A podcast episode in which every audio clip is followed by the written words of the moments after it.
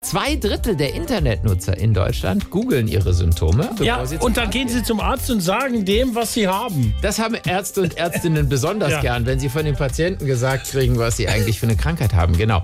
Aber was wäre eigentlich, wenn man Dr. Google auch ähm, also so richtig in Live direkt besuchen könnte? Der nächste bitte.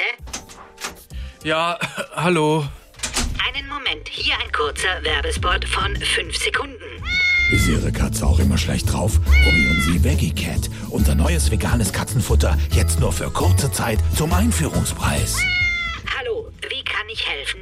Ich äh, ich, glaube, ich habe eine Grippe. Hier sind Dinge, die ich zu Grippe gefunden habe. Auf Platz 1 Jesus von Nazareth. Nein, ich muss seit ein paar Tagen auch immer husten. Houston ist eine Großstadt im amerikanischen Bundesstaat Texas.